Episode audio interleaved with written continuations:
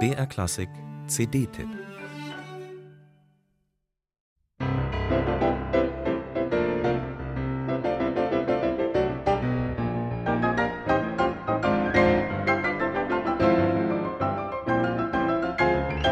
Da geht die Post ab, wenn Frank Dupré und sein Klavierpartner Adrian Brendle vierhändig in die Tasten greifen. In der Sinfonietta von Nikolai Kapustin. Ein Highlight auf dem Album, weil die beiden Pianisten genau das richtige Feeling für die fetzigen Rhythmen Kapustins mitbringen. Im langsamen Walzer dagegen lassen sie die geheimnisvoll fragilen Klangwelten von Erik Satie aufscheinen.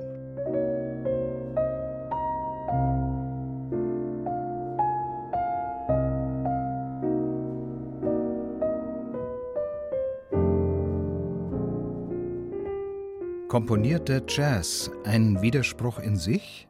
Nicht unbedingt, wenn die beiden Pianisten noch zwei Schlagzeuger ins Boot holen, um Kapustins Konzert für zwei Klaviere und Percussion zu musizieren. Da kommt ein Hauch von Improvisation auf, so elegant wie das Quartett hier agiert und wie nebenbei nächtliche Baratmosphäre suggeriert.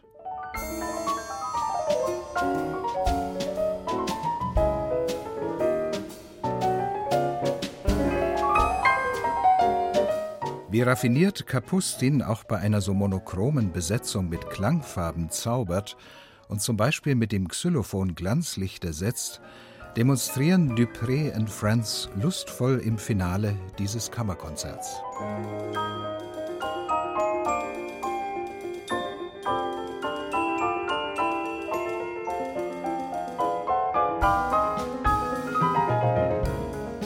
Gekonnt hat Kapustin in seinem fünften Klavierkonzert klassische Strukturen und symphonischen Jazz verwoben.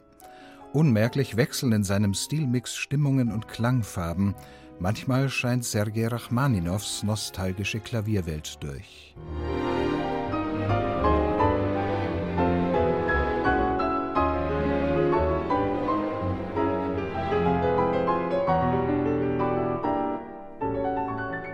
Dann wieder greift Kapustin den lässigen Swing des Amerikaners George Gershwin auf.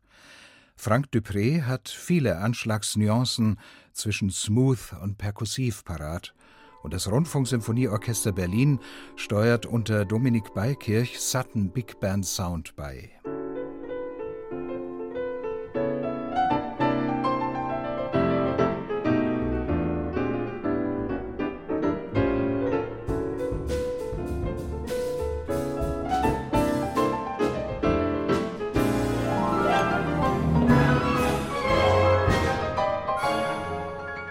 Am Ende zieht Kapustin das Tempo nochmal mächtig an. Rasante Klavierskalen stürmen auf einen triumphalen Schluss zu.